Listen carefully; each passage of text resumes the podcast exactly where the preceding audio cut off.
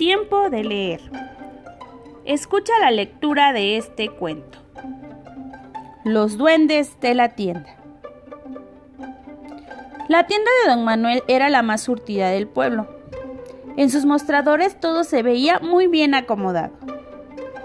Don Manuel vivía atrás de su tienda. Todas las noches la cerraba con tres candados y se iba a su casa. Una noche, don Manuel y su familia oyeron ruidos que venían de la tienda. ¿Serán ratas? Mañana pongo trampas, pensó don Manuel. Al otro día, cuando abrió la tienda, encontró todo patas para arriba. Aquello era un verdadero desastre.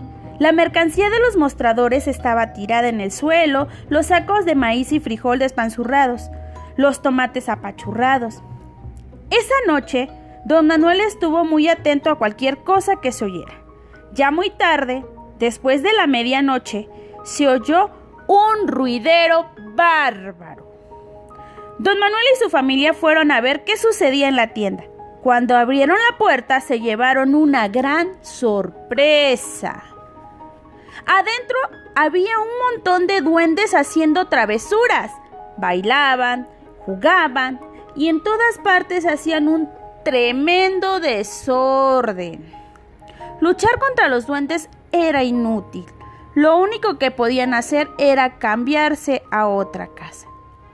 Don Manuel y su familia empacaron todas sus cosas y las de la tienda, subieron los bultos a una carreta y se fueron a buscar otra casa en otro pueblo. Ya iban en camino cuando la esposa de don Manuel se acordó que había dejado la escoba en la tienda. El más pequeño de sus hijos se ofreció a ir por ella. No te preocupes, aquí la traigo, dijo un duende que llegó corriendo, y enseguida se oyeron risitas adentro de la carreta.